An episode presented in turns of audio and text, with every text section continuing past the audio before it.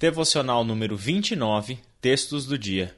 1 João 4,18, 2 Timóteo 1,7 e Salmo 56, 3 e 4. Luiz, parte do nosso processo de livremente consiste em duas disciplinas que são as duas finais Precisamos lidar com os nossos hábitos. Lidar com os nossos hábitos consiste em nos tornarmos conscientes dos nossos maus hábitos e substituir esses hábitos por hábitos orientados pela palavra de Deus. E a quinta disciplina consiste numa escolha, a escolha de andar no espírito e praticar o bem incondicionalmente. Então, precisamos fazer aí alguns ajustes nos nossos hábitos. Nós vamos continuando na nossa série falando sobre o medo e hoje e amanhã mais um personagem antigo e que já visitou o programa livremente algumas vezes, tanto nas escrituras como aqui com a gente, que é Pedro, certo, Luiz? Pedro, Pedro, Pedro, exatamente como podemos aprender com Pedro. E quando no dia de hoje nós estamos nos dedicando a essas duas disciplinas, Israel, e no contexto da do medo, é, é muito, muito, muito importante nós lembrarmos disso, que relembrarmos isso, que Deus nos criou com alarmes para nos proteger em situações de perigos e de ameaça. Esses alarmes geram medo, que, numa boa parte dos casos, é natural e saudável. Porém, alguns medos podem passar a governar a nossa vida, Israel. E, em geral, isto acontece quando o funcionamento do medo em nós se dá no piloto automático, se dá na forma de hábitos. Então, para nós levarmos até o final o programa livremente, é fundamental nós entrarmos numa jornada decisiva para mudarmos os hábitos. Já vimos a importância da mudança de hábitos na questão da depressão, da raiva, da ansiedade. E quando o assunto é medo, isso também tem um papel fundamental.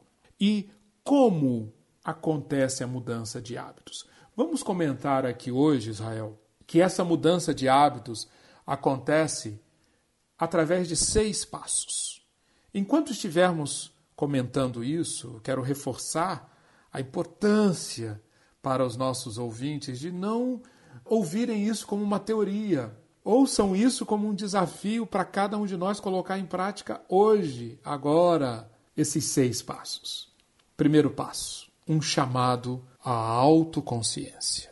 Se eu quero mudar hábitos, é fundamental eu enxergar se na minha vida eu estou abrigando hábitos ligados ao medo. E, e o medo, Israel, ele tem algumas formas mais explícitas de se manifestar, mas saiba que o medo também, ele muitas vezes usa disfarces. E em muitos casos, é nestas maneiras disfarçadas do medo, nos hábitos disfarçados do medo, que mora o maior perigo. Eu vou dar apenas alguns exemplos aqui convidando você a ficar alerta, a ter consciência das manifestações destes tipos de medo na sua vida. Por exemplo, um medo carnal diante de certas pessoas. Um medo carnal caracteriza como um medo ditado pela carne, não tem a ver com o espírito, não é governado pelo espírito de Deus. É um medo definido e guiado pelas motivações da carne, diante de certas pessoas, diante de certas ameaças. Fugir de repreensões e deveres por medo, medo de sofrer, medo que faz com que você se paralise diante de pessoas eminentes e poderosas, medo que leva você a se omitir diante de determinadas situações que requerem a sua ação. E na realidade você reage com omissão por conta de medo. Todos esses são disfarces do medo. São formas mais dissimuladas do medo estar presente em nós. Primeiro passo, então, autoconsciência, um confronto honesto de todos os meus medos. Segundo passo, Israel. Nós precisamos, uma vez que estamos conscientes dos, dos nossos medos, nós precisamos adquirir uma visão cada vez mais profunda sobre o que efetivamente atende ao nosso anseio que está por detrás daqueles medos. Como já temos estudado aqui, medos são manifestações de anseios. Quais são os anseios? Quais são as carências espirituais que estão se manifestando através daqueles medos? E em geral, no território do medo, você vai encontrar um anseio que, como já explicamos, não é ilegítimo. Pelo contrário, é um anseio legítimo o anseio por segurança. Mas, uma vez que você detecta que aqueles medos expressam um anseio do seu espírito, do seu coração por segurança, o que, que você deve fazer? Aplicar o saber, aplicar o que a palavra de Deus diz que é realidade naquela área em que você está se sentindo inseguro, naquela área que o seu coração está clamando por segurança. É isto que nós estamos chamando aqui, Israel, de uma visão correta, porque é uma visão embasada na palavra de Deus e insuflada em nós pelo Espírito. Não é pela carne, não é pelas cogitações terrenas, mas é a visão trazida em nós e mantida viva em nós pelo Espírito. Quer um exemplo de uma visão espiritual que derrota o medo? A visão sobre a morte. Sabe o que a palavra de Deus diz? Israel já nos explicou nessa semana. A morte física, ela tende a nos escravizar com medo. E o que, que Hebreus 2,15 diz? Diz que a obra de Cristo foi feita para libertar-nos de uma vida escravizada pelo medo da morte. 1 aos Coríntios, capítulo 15, versículos 54, 55 diz que a morte foi destruída pela vitória, vitória consumada em Cristo, na obra de Cristo, de tal maneira que aquilo que é mortal se reveste de imortalidade, aquilo que é corruptível se reveste de incorruptibilidade, de tal maneira que com essa visão, com essa visão, nós podemos olhar para a morte física e fazermos a mesma pergunta que Paulo faz em 1 Coríntios 15, 55. Onde está, ó morte, a sua vitória? Onde está, ó morte, o seu aguilhão? Esse é o saber espiritual, trazido e mantido pelo Espírito, que trata da nossa fome e sede de segurança e que, portanto, mata o medo pela raiz. Um outro exemplo muito, muito relevante de, da, da visão que o Espírito de Deus nos traz e que alimenta o nosso espírito e que, portanto, nos dá condições de vencermos o medo. Sabe qual é a outra visão? Deus está perto. Deus está perto. Podemos contar com a companhia dele. Ah, nós não temos tempo aqui, mas você vai encontrar nas Escrituras tantas e tantas passagens que mostram que a segurança só pode ser efetivamente obtida no nosso espírito, no nosso coração, quando a realidade de que Deus está perto é assimilada por nós. Por uma razão muito simples, todos nós fomos feitos para isso. Nós fomos criados para vivermos na companhia dele. Como, como vimos ontem, como um pai carrega um filho por todo o caminho percorrido. Fomos criados para isso. E se nós não alcançamos isso, se nós não nos reconectamos com isso, o nosso espírito, o nosso íntimo vai estar continuamente inseguro. E é desta forma o medo se aproveitará da nossa mente e nos escravizará. Um, um, um versículo fundamental, fundamental para isso, é o que Davi diz em 1 Samuel 17, 47.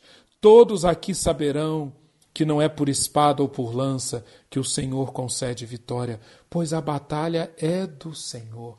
A batalha é do Senhor. Deus está perto. Se você tem no seu coração, no seu espírito, essa consciência de que você está lutando as batalhas do Senhor, a verdadeira segurança espiritual toma conta de você. Jesus trabalhou, como já vimos, né? Jesus trabalhou isso imensamente no seu discipulado, quando ele se despede dos seus discípulos em Mateus 28, capítulo, versículos 10 e versículo 28, Jesus diz: "Não tenham medo, eu estarei sempre com vocês até o fim dos tempos." Essas são duas visões, Israel, duas visões que nós precisamos adquirir como novos hábitos, no nível do coração, no nível do espírito, espantando os maus hábitos das visões distorcidas que nos levam a ter medo da morte e de duvidar da presença e do, da companhia do Senhor. Mas, Israel, isto é uma jornada. Temos outros passos, correto? Para mudança de hábitos? Temos outros passos, Luiz. O terceiro passo, nós estabelecemos uma firme intenção. Nós tomamos uma decisão firme. E essa decisão firme, dentro do programa Livremente, nos coloca dentro já da quinta disciplina do nosso programa, que é escolher viver no espírito e praticar o bem incondicionalmente. Precisamos lembrar que dentro do reino de Deus o medo não dá as cartas. Dentro do reino de Deus, o medo, por exemplo, que vimos em conversas anteriores, que nas suas entranhas, no seu sentido mais profundo e essencial, é o medo da morte, ele não dá as cartas no reino da vida. Por isso mesmo que nós precisamos decidir andar no Espírito, andar no reino do nosso Deus, andarmos na luz, por isso que o terceiro passo consiste em uma decisão. Veja que interessante o que nós percebemos no Salmo 56, que é um dos textos da leitura de hoje, versos 3 e 4. Perceba a decisão de Davi. Quando eu tiver medo, porém, confiarei em ti. Louvo a Deus por suas promessas. Confio em Deus e não temerei. O que me podem fazer os simples mortais, Davi vive baseado numa escolha. Diante da possibilidade de sua mente ser sequestrada pelo medo e o medo dar as cartas, Davi precisa se lembrar que ele fez uma escolha. E a escolha foi confiar em Deus. A escolha foi confiar no Deus que é a sua fonte segura e em todas as suas promessas, de modo que ele não temeria os riscos e os perigos que esta vida tinha para enfrentá-lo. Luiz, qual é o quarto passo? Essa sua explicação me fez lembrar, Israel, e eu gostaria de citar aqui um texto de um homem uh, admirável, William Law. William Law é um mestre até hoje da vida piedosa, da vida em integridade, da vida segundo o coração de Deus, da vida com uma livre mente. E ele, num dos seus escritos, Israel, ele diz o seguinte: se você parar agora e perguntar por que você não tem uma vida tão piedosa quanto tantas pessoas, tantos seguidores de Cristo do passado, você vai chegar à seguinte conclusão: não é porque lhe falta capacidade, porque você é inferior, ou muito menos porque faltam os recursos de Deus. Se você procurar uma resposta sincera, essa resposta será: você não é tão piedoso porque você nunca teve a intenção de ser. A firme intenção é fundamental para preparar, para pavimentar o caminho para o quarto passo, que é escolher. Como Israel explicou, agora nós já estamos no território das escolhas. Escolher fazer os ajustes necessários. Para permanecermos nessa jornada da livremente, para aplicarmos essas duas disciplinas de mudarmos os hábitos e de escolhermos viver no espírito e praticar o bem de forma incondicional, não existem atalhos. Eu preciso encarar que a minha vida, a minha vida, muitas vezes abriga relacionamentos, pensamentos, emoções, convicções que me escravizam. Logo, eu preciso sim escolher fazer todos os ajustes necessários para que, em colaboração com Deus, todas as áreas da minha vida estejam coerentes com a visão que eu desenvolvi no passo 2. Eu quero dar alguns exemplos de ajustes, apenas alguns exemplos. Por exemplo, Muitas vezes nós carregamos, como eu já mencionei aqui, convicções e emoções ligadas ao medo da morte. Medo da morte faz parte das minhas convicções, ou de emoções, ou de pensamentos, de uma vida de escravo. Então eu preciso ajustar as minhas convicções, e em muitos casos até as minhas emoções, com relação a essa questão do medo da morte. Como? enchendo-me de convicções novas, enchendo-me de compreensões novas. E como já falamos aqui, não faltam revelações na palavra de Deus que nos dão base para, de fato, ajustarmos as nossas convicções sobre a morte. Por exemplo, Paulo, já falamos algumas aqui, mas deixe-me dizer uma outra. Segundo aos Coríntios, capítulo 5, versículo 1, Paulo diz: "Sabemos Preste atenção na força deste verbo. Sabemos.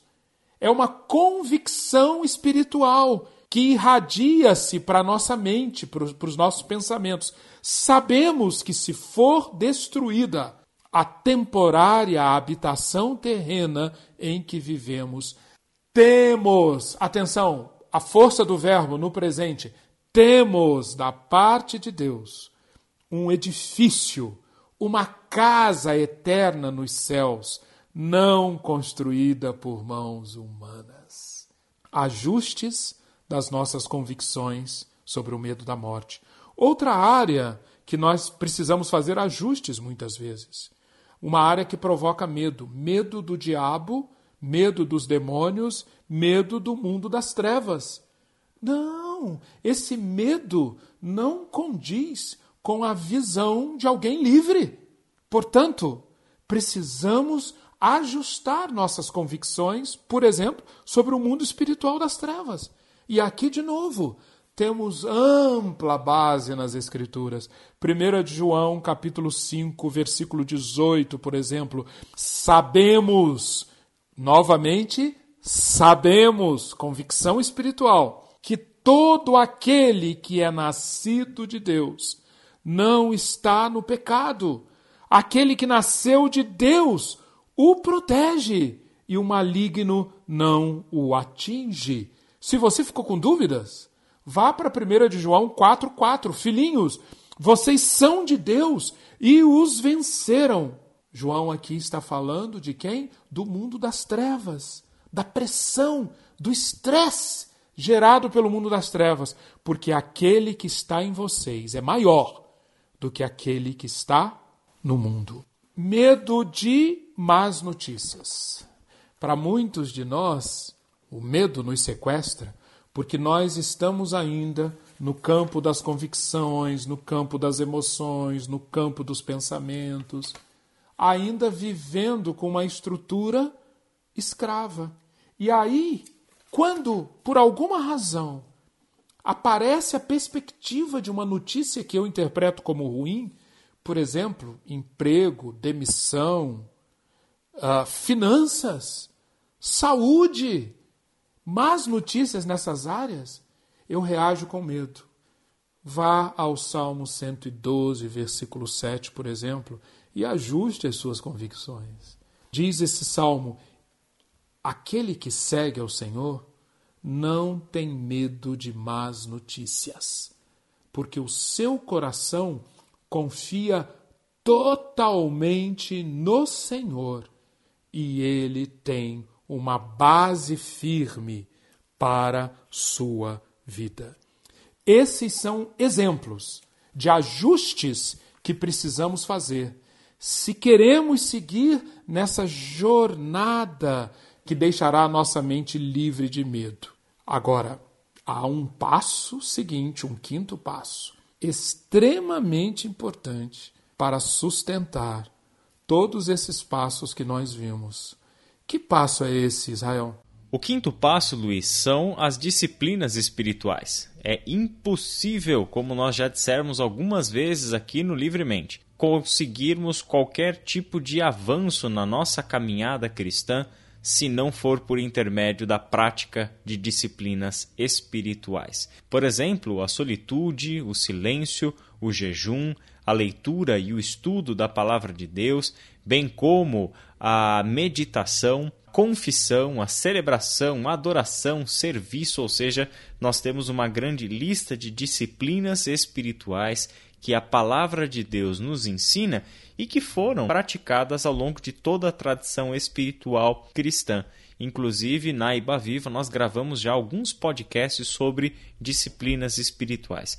Onde a disciplina espiritual entra nesse processo de transformação, Luiz? Entra no seguinte: quando nós vimos no passo 3 que nós precisamos ter intenção definida, ou seja, precisamos estabelecer o claro objetivo de confiar em Deus, de viver segundo o reino de Deus, de andar no Espírito. Se este é o objetivo que nós estabelecemos, se nós temos uma intencionalidade aqui, nós precisamos então fazermos ajustes na nossa vida que nos levem ao cumprimento deste objetivo. Sem ajustarmos algumas áreas da nossa vida, jamais chegaremos àquilo que é a nossa intenção, que é viver no reino de Deus sob o governo do nosso Deus.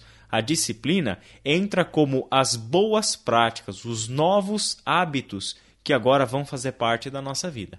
Em substituição a hábitos é, motivados pelo medo, pela morte e por tantas e tantas coisas que nada têm a ver com o reino de Deus e que jamais vão nos levar para mais perto da realidade da vida divina, nós colocamos no lugar as disciplinas que aprendemos com a palavra de Deus e com a tradição espiritual cristã. A gente percebe, por exemplo, que na vida de personagens bíblicos, na vida de homens e mulheres de Deus, uma constante é observável. Eram pessoas tremendamente disciplinadas na sua vida devocional. O seu espírito era intencionalmente tratado em Deus para ser um espírito governado de fato por Deus e não pelos maus hábitos que nós adquirimos ao longo da nossa vida. E Luiz, isso nos leva então para um sexto passo dentro do programa Livremente na nossa mudança de hábitos, né? Exato, o sexto passo que é a exteriorização de toda essa transformação que acontece no nosso mundo interior, transformação expressada por esses cinco passos vistos até aqui, o sexto passo é a prática do bem. A prática do bem exterioriza o que está acontecendo no nosso mundo interior. Quando nós vencemos o medo, quando nós temos o nosso espírito tomado por segurança, perdão e humildade, a nossa mente ficará livre e o medo não terá mais base de apoio, não terá mais, usando a expressão militar que muitos gostam, não terá mais uma cabeça de ponte em nós. Por quê? Porque no nosso espírito a graça e a paz estão gradualmente governando-nos. E assim a nossa mente não funcionará movida pelo medo. Israel é extremamente importante, extremamente importante, nós enxergarmos praticar o bem sob essa ótica. Porque senão nós perderemos a essência do ensino de Jesus e do ensino das Escrituras como um todo.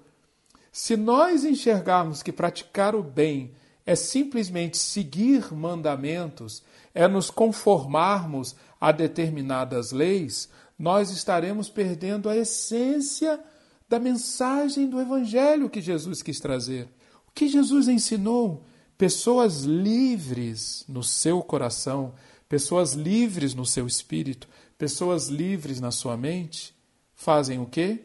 Propagam, doam aquilo que elas receberam. Tão simples quanto isso. Pessoas livres só são livres no seu espírito por quê? Porque aceitaram um mundo governado pela graça. A graça é o bem de Deus chegando em nós, produzindo a paz, que é outro bem, que é outra bênção de Deus. Ora, quem recebe graça e paz repercute para o mundo, para a criação, para o seu próximo, para a sua família o quê? O bem. A primeira carta de Pedro é uma carta que ensina enfaticamente sobre isso, porque pensando com os olhos humanos, como já vimos aqui, os leitores da carta de Pedro teriam muitos motivos, Israel, para fazer o mal. Mas eles eram maltratados, expoliados, perseguidos, tratados com imensa injustiça muitas vezes. Mas o que Pedro ensina, se a graça e a paz desinfectou, tirou o vírus do nosso espírito, nós podemos praticar aquilo que Pedro diz. Por exemplo, 1 de Pedro 3,9: Não retribuam mal com mal, nem insulto com insulto. Ao contrário, bendigam, bendigam, falem bem, abençoem, porque vocês foram chamados para receberem bênção por herança. No capítulo 3, versículo 6, Israel, Pedro disse que Sara praticava o bem, sabe por quê? Porque ela não temia perturbação alguma. Ela praticava o bem porque superou o medo. Então, nós queremos deixar esse desafio, esse convite para os nossos ouvintes hoje. Repasse esses cinco passos que vão nos colocar numa jornada de aplicar as duas disciplinas finais do programa Livremente. E você verá como o medo, o medo será encarado, o medo destrutivo será superado e a sua vida será usada integralmente. Para quê? Para atender a sua verdadeira vocação, que é você recebeu bênção por herança. E, portanto, você propagará cada vez mais essa bênção. Que isso seja uma realidade no seu dia, na sua semana, na sua vida e até amanhã. Até amanhã.